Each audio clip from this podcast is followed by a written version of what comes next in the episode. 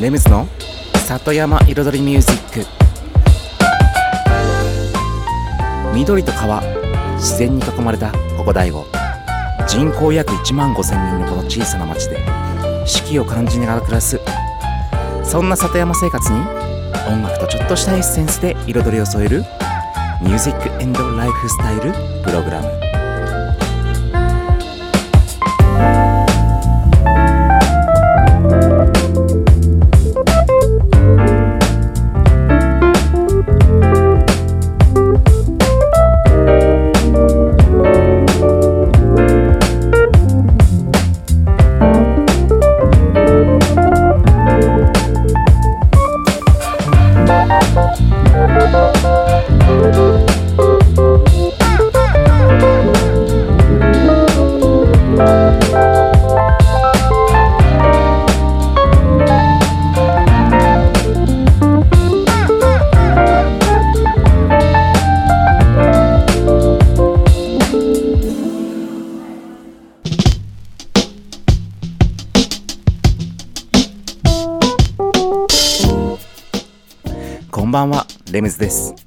茨城県の北の端、大子町のサクカフェから発信するこの番組、レムズの里山彩りミュージック。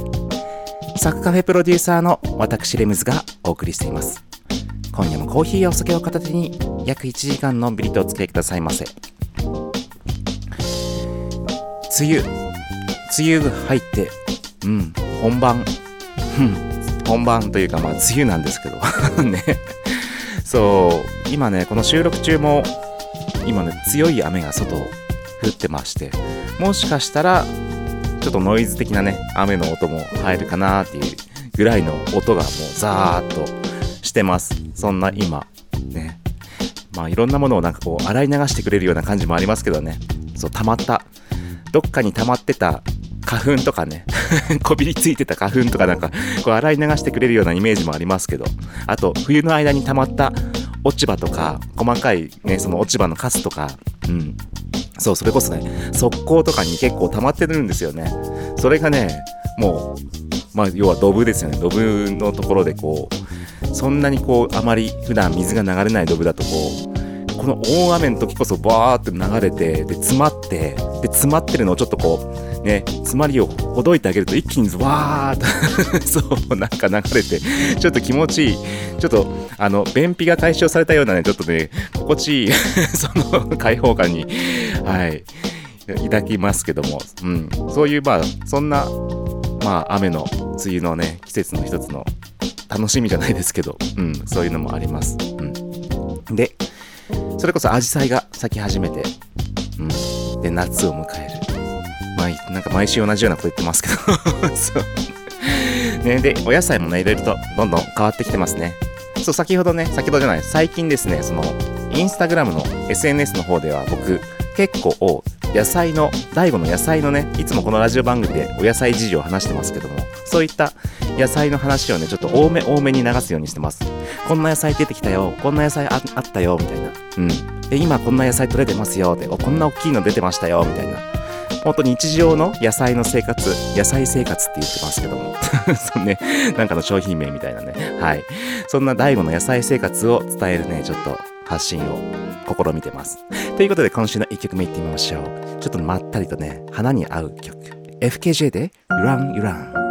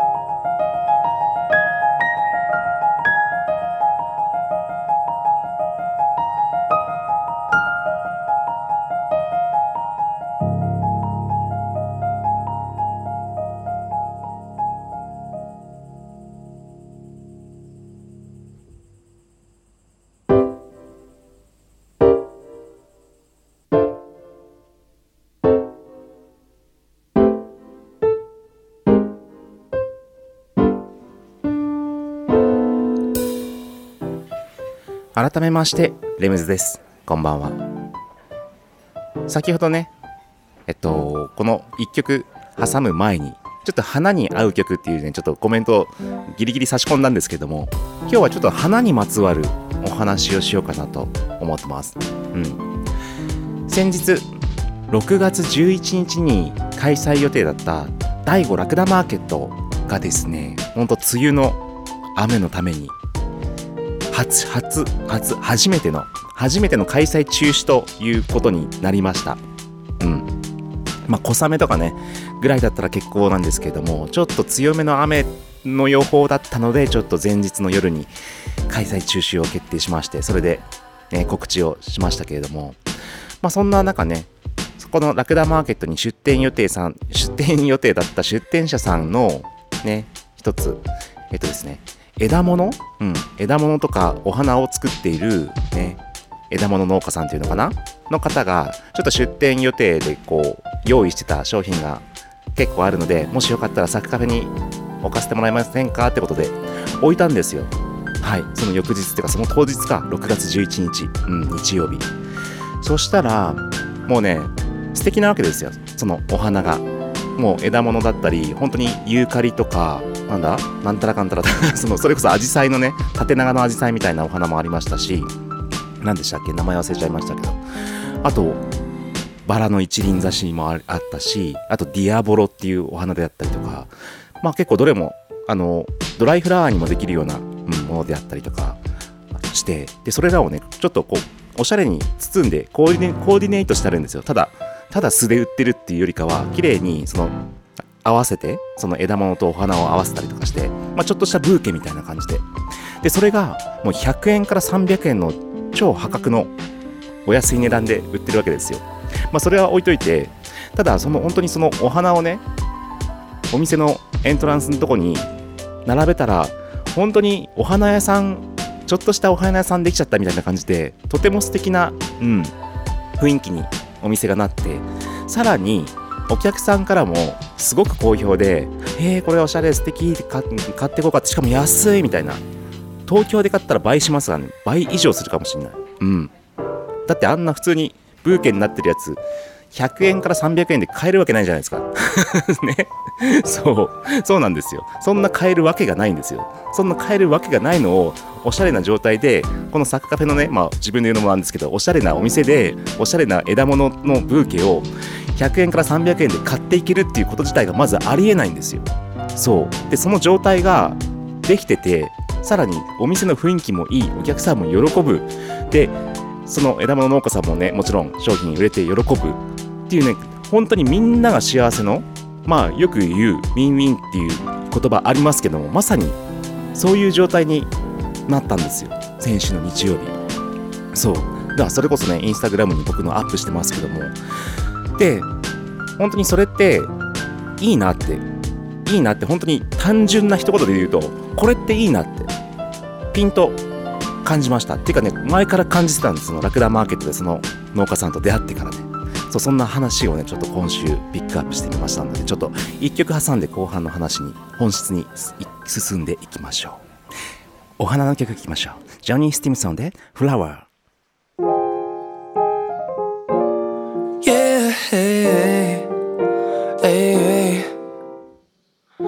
can open up to me, show me what's inside. Mother Nature made us to intertwine. Lavender elixir so full of pheromones. Give me one taste, then you're gone. What if I can't get you out of my thoughts? What if my seasons don't change? What if you forget to forget me not and we fade away?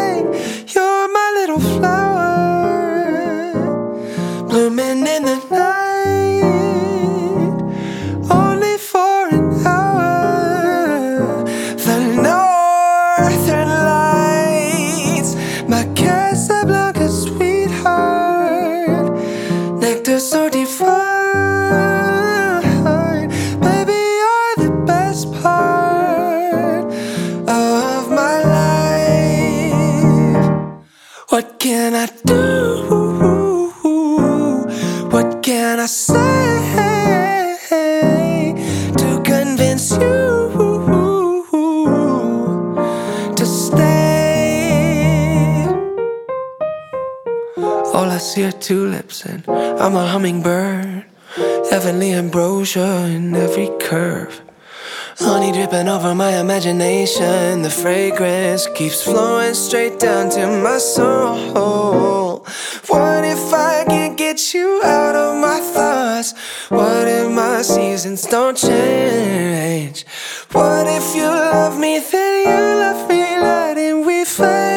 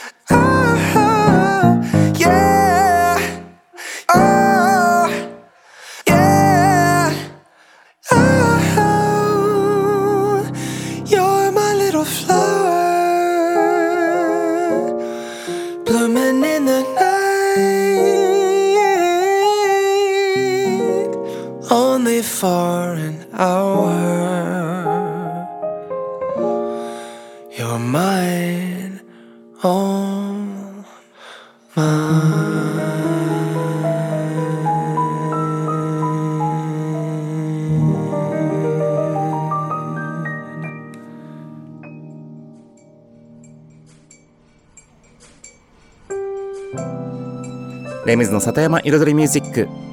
今日はですね、まあ、実は本質を言いますと新しいビジネスチャンスの見つけ方じゃないですけどもなんかそういった第五の価値の創出について話をしています。前半の話ではねそこまでまだ言ってないんですよね。前半ではラクダマーケットが中止になったためにそこに出店予定だったね枝物農家さんがお花とかね枝物のものをあの商品をサッカフェに置いてくれて販売したっていうところまでだったんですよ。でそこで僕がね本当にいいなって思ったのが結局お花屋さんがあるにしてもそのお花屋さんはそのお花って仕入れてきますよね。市場で。第五じゃない市場で仕入れてきますよね。で実際そういう枝物農家さんとかそういう花を作っている第五にいる人たちもまずは市場とかねそういう流通させるとこに出荷することがまず第一前提なんですよね。もちろんその枝物部会とかがあってもうそういうのをやってるのでもう第五の枝物をねたくさん本当に今売れててすごく人気らしいのでそれはそれで素晴らしいんですけれどもでもちろんね収入とか売り上げのためにはそちらの方が全然いいかもしれない。でも今回起きたことって本当に地元の醍醐でもうそれこそ言ったら種から生まれた植物育てた植物をもしまあその流通とかねその市場に流すとすると出荷するとするとそれこそ多分素の状態で多分出すわけですよね。もう枝の状態なのか分かりませんけども。でもこれは本当にその農家さんがもう自分でパッケージングして組み合わせてもアレンジメントっていうかねしたものをポップまで作ってでその商品化したものをこの地元のまたおしゃれなお店でそこで販売して実際にこの醍醐の中でお客さんの手に渡るっていうねところまで全てがもうゼロからファイナルまで完結してるんですよ。それがすごくいいなって。でそもそも僕第5ダクラマーケットでこうコラボが生まれるだろうって前から言ってたんですけども生まれたら素敵だって。多分その例なんですよね。第5のラクダマーケットっていうのは結局地元の人たちが地元のものを使ってとか自分たちで生産したものを売るのが前提になってるからこそメイドイン第5なんですよ。でそこがまだね完結までできないものを完結までできるような業態のとことくっつくとそれが生まれるんですよ。だから第5で取れたもの第5で生まれたものをお客さんの元まで届けるそのおしゃれ感とかの価値観とかも合わさって、まあ、価値観の話までするとねちょっと難しい話になっちゃうのであれなんですけども。まあだからその結局お花屋さんってたくさんいろいろあってもそのお花ってもう東京とかもちろん都会に行ったらもちろんそうですけども絶対市場で仕入れ仕入れてきたお花を売ってるじゃないですか。でも今ここにサッカフェにできたお花屋さんっていうのは地元の大悟で生まれた種から生まれたお花をその農家さんがアレンジメントしてパッケージングしたものをこの大悟で買えるっていうそんなお花屋さんまず他ではないと思いますよあまり。でもそれが今ねできるっていうその破壊力というかねその価値のね強さは今の時代とても強いと思います。もちろんね今お花を例にしましたけどももちろんそのサッカフェではね地元の野菜を使ってお料理としてお客様に提供する。まあそれも一つなんですけどもまあただその途中にはねサッカフェで調理をするっていうこう工程があるからこそまた少し話が違うかと思うんですけどもでもどちらにしてももう野菜にしろ食にしろ、うん、お花にしろ農産物にしろ加工品にしろ第5の魅力とか価値を生み出せる可能性とっていうのは本当にね、無限にあると思います。以上です。またお花の曲一曲いきましょう。アーロン・テイラーで Flowers。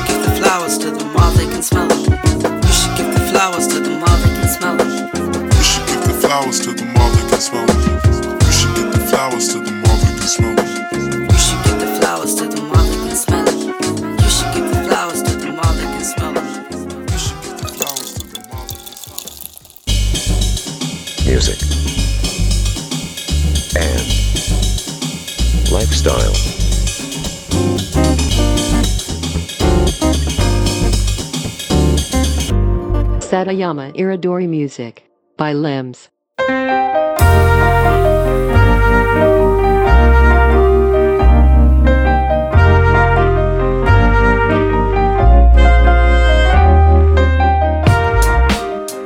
レムズの里山彩りミュージック私レムズがお送りしています。ここからのコーナーは「レムズビートラボ」と題しまして番組内でオリジナル楽曲を作ってしまおうというコーナーです。毎回私レムズの制作現場の音声を録音し毎回放送します。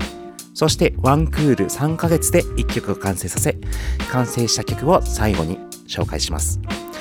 どんな曲がどんなビートがどういう風にねアレンジされて作られていくのかというね本当に楽曲制作のゼロから最後まで垣間見れるコーナーとなってますそして今シーズン4月じゃなくて6月から、ん？違う違う、4月から始まったこのコーナー、4、5、6月の3ヶ月間ですね。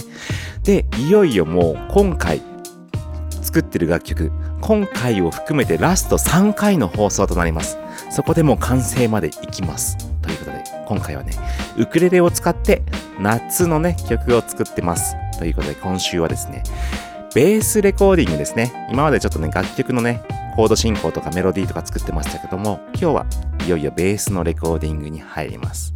ということで今週の音声をお聴きくださいませ。前半後半の2部構成となってます。どうぞ。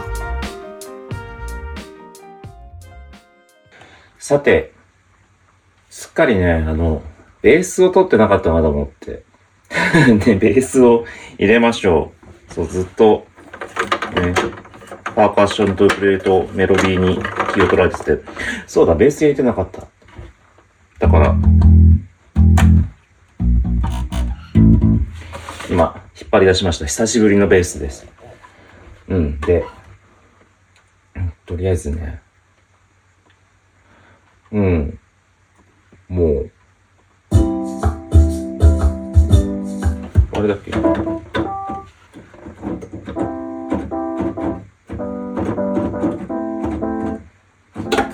から C C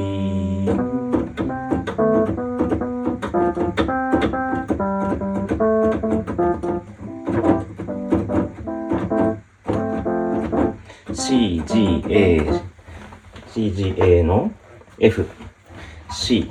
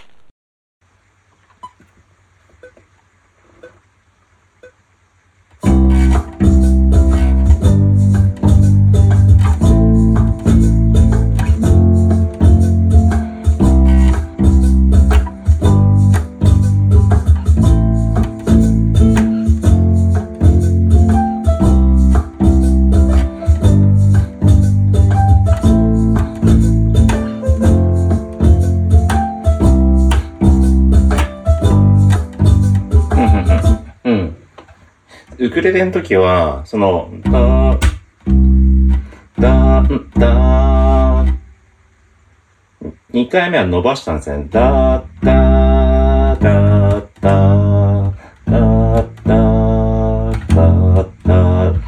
でもベースは切った方がいいかな。だ、だ、だ、だ、だ、だ、うん、だ、だ、うん、だ、だ、うん。の方がメリハリがつくかも。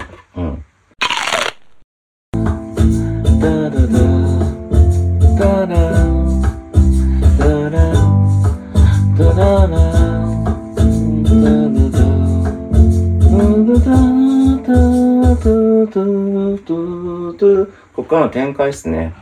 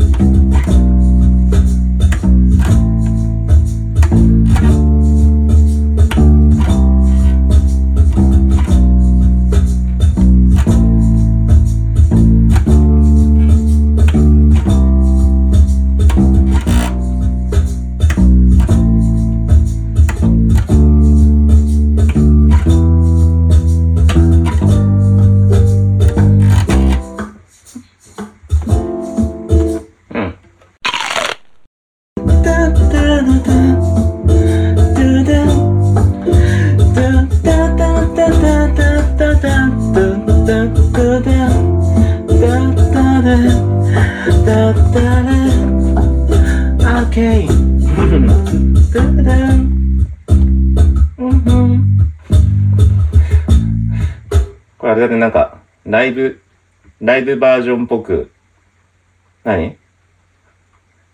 みんなでクラップでもしようか。みんなでクラップでもしよう。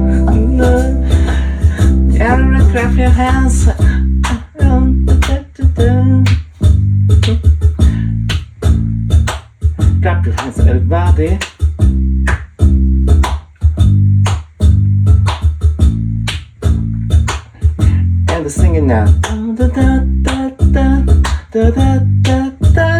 Da da da da da da da. Da da da da da da da da da da da da da da da da da da da da.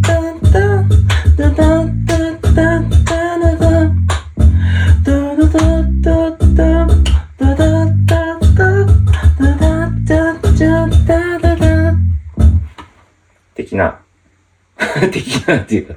そして、もう一回サビやるか、じゃあ。だだだだだそうだね。ちょっと結構曲、時間長いけど、今もう3分45秒まで来ちゃった。もう終わりたいんだけどさ。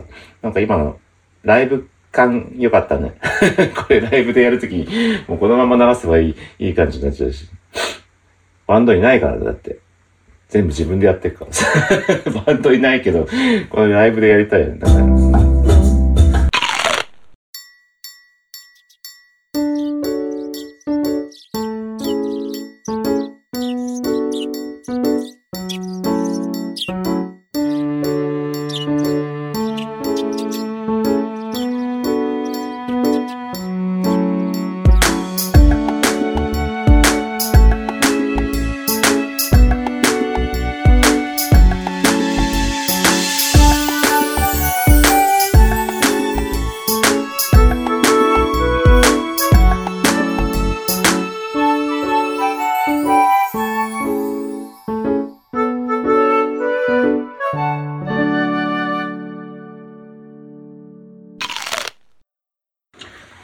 したらちょっと足りない、足りてない素材をちょっと取ってっちゃうかなと思って。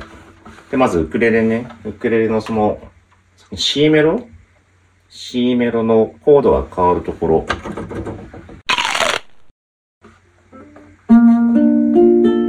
んこっちか。これか。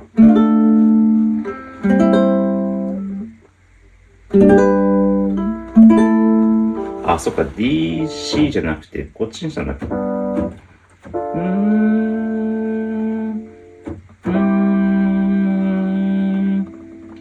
G にしたんだ。うーん、か。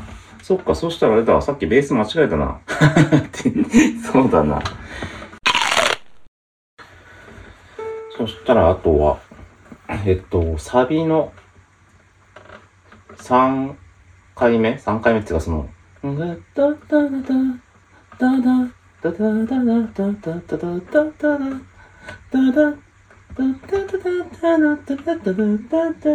この3回目ね。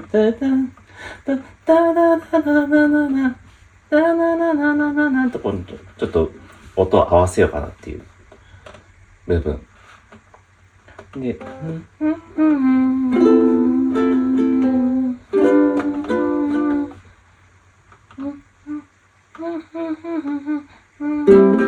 ん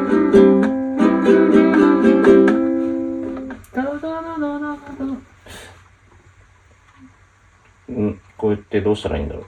コードは変わんないんだよね。コードは変わんないけど、弾き方ってどうするの？ずっと同じなの？う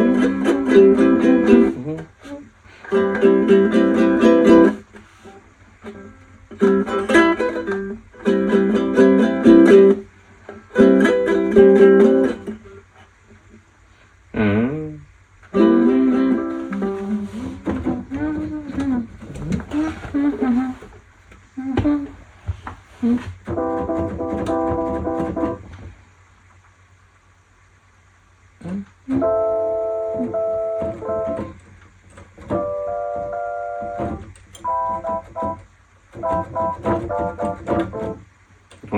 こ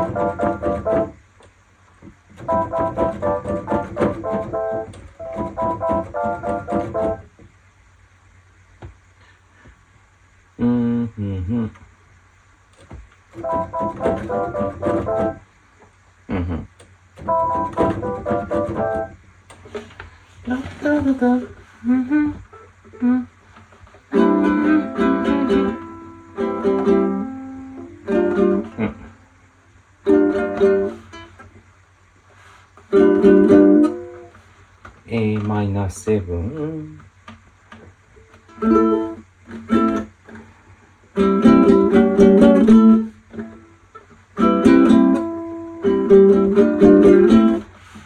あ、こうか。これでいこう。そしたら次あれと言いますかね。あの、よく、ね、ギタリストとかの人が、こう、この後半のクラップの部分、クラップの部分でこう、あとソロとかさ、やるときにこの、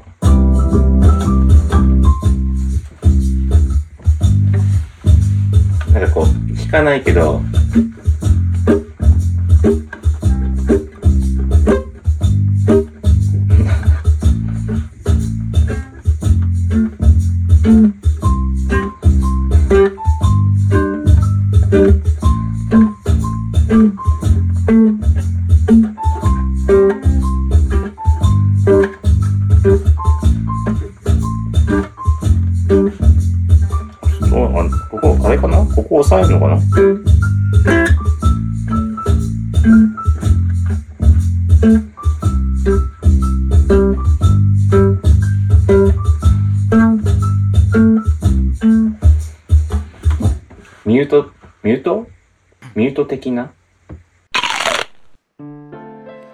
はい、ということで、今週の音声をお聞きいただきました。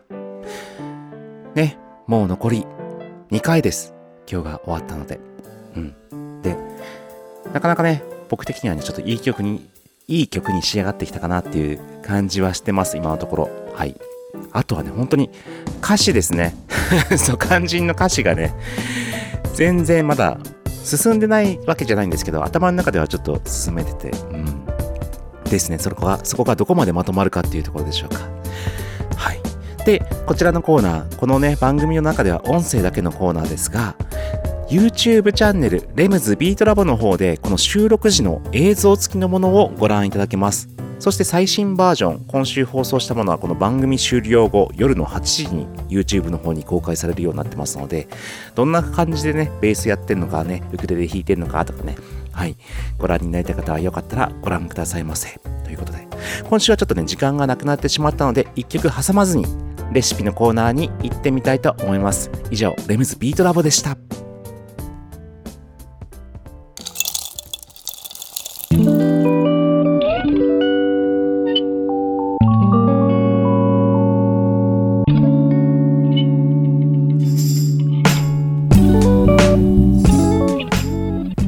ズの里山彩りミュージック。ここからのコーナーは、野菜ソムリエレムズのサクカフェレシピと題しまして、野菜ソムリエの資格を持つ私レムズが、普段自分のお店、サクカフェで実際にお客様に提供している料理のレシピを一品一品紹介するコーナーでございます。そして今日はですね、まあ、お花がテーマの回というか、ずっとお花のね、話をしてきました。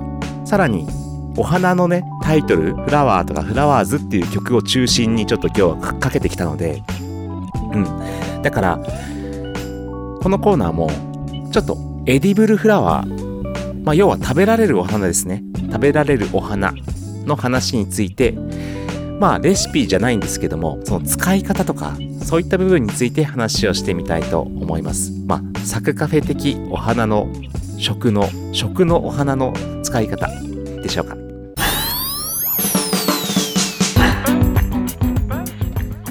それではね、そのエディブルフラワーについて話をしていきたいと思いますけれども、まずエディブルフラワー、まあ、要は無農薬とかで食べても害がないお花。なので、まあ、結局、まあ、野菜とか葉っぱと同様なんですよね、扱い的には。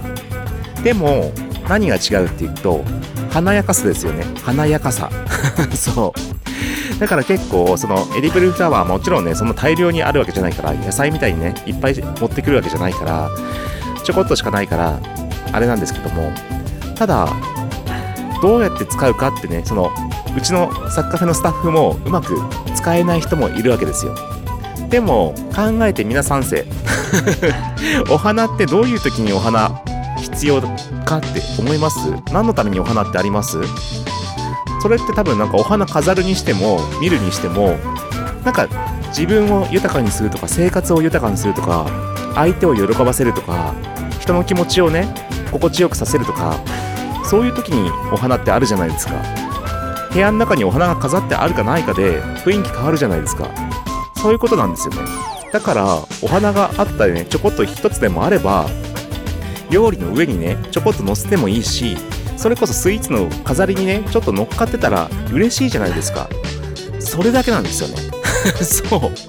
本当にそれがあるかないかだけの話なんですよね。自分の生活にお花があるかないか。料理の上にお花があるかないか。スイーツの上にお花があるかないか。それだけのことなんですよ多分。僕の感覚では。だからあった方が嬉しいし素敵だし感動するじゃないですか。だからもちろんなければないで仕方ないけどもあるんだったら使おうよ。っ て思っちゃう。そんなところです。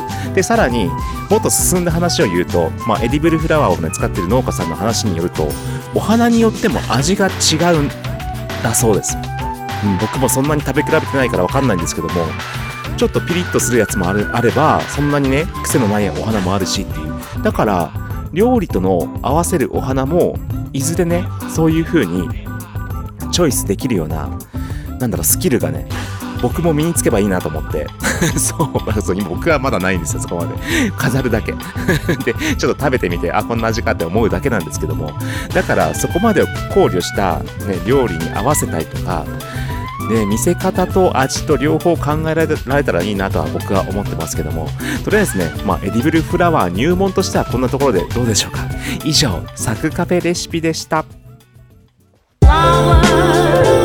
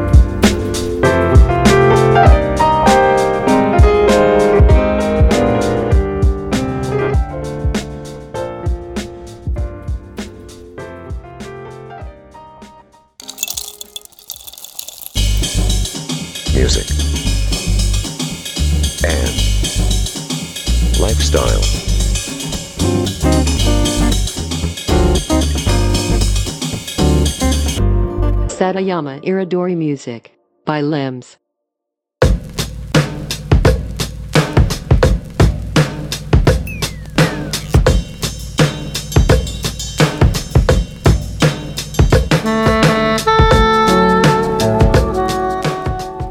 レムズの里山彩りミュージック私レムズがお送りしていますここからのコーナーはレムズの世界と音と題しまして毎回私レムズの作品の中から1曲もしくは私レムズが影響を受けた曲や大好きな曲の中から1曲をピックアップし紹介するコーナーでございます。そしてねまあ今週、まあ、先ほども言いましたけれどもちょっとお花の話とお花の曲にピックアップして進めています。で先ほどのねサッカフェレシピの後に、えー、と流れた曲はヌジャベスの「フラワーズ」という楽曲でした。もうフラワーフラワーズフラワーズでねもうずっと そう。フラワータイトルの曲ずっと並べてます。はい。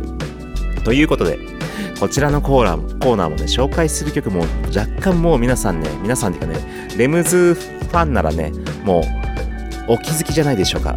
僕の曲の中でフラワーがねつくね曲が2曲あるんですね。2曲。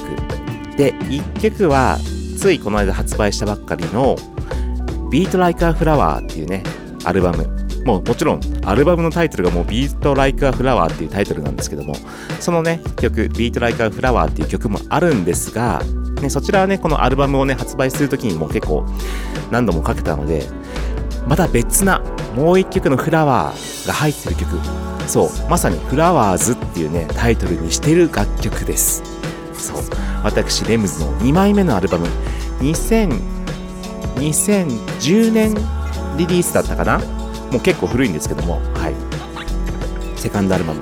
ピンポンボックスに収録されている、ね、アルバム一番最後の曲。16曲目をね締めくくるね。はい。楽曲でございます。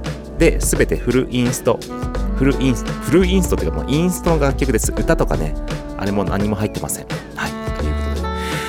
みずみずしいね、イントロの音からね、こう、花の芽吹き、そう、緑の芽吹きから花が咲く様子、うん。そこが、こう、かキラキラした世界観。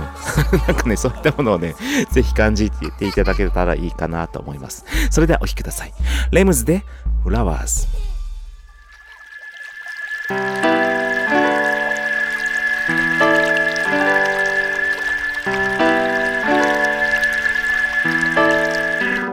This, Chip?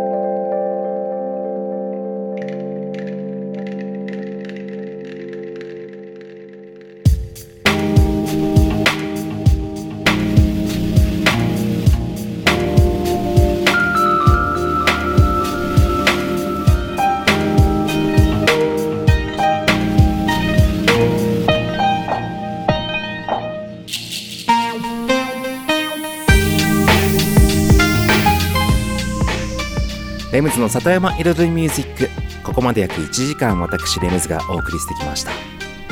今日はねちょっと新しい第5の街のね価値や魅力それこそビジネスチャンスのなんか作り方というか見つけ方じゃないけど可能性、うん、そういったことについて話をしてきました。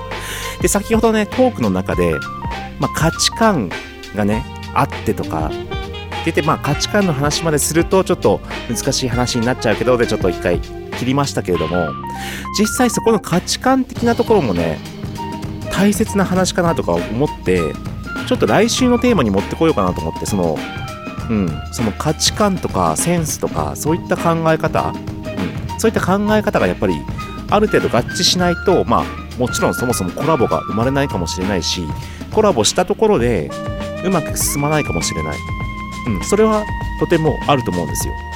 だからそこの価値観の大切さうん。なんだろう。価値観の共通点。うん。そこの部分について来週ちょっともうもうテーマ決めました。そう。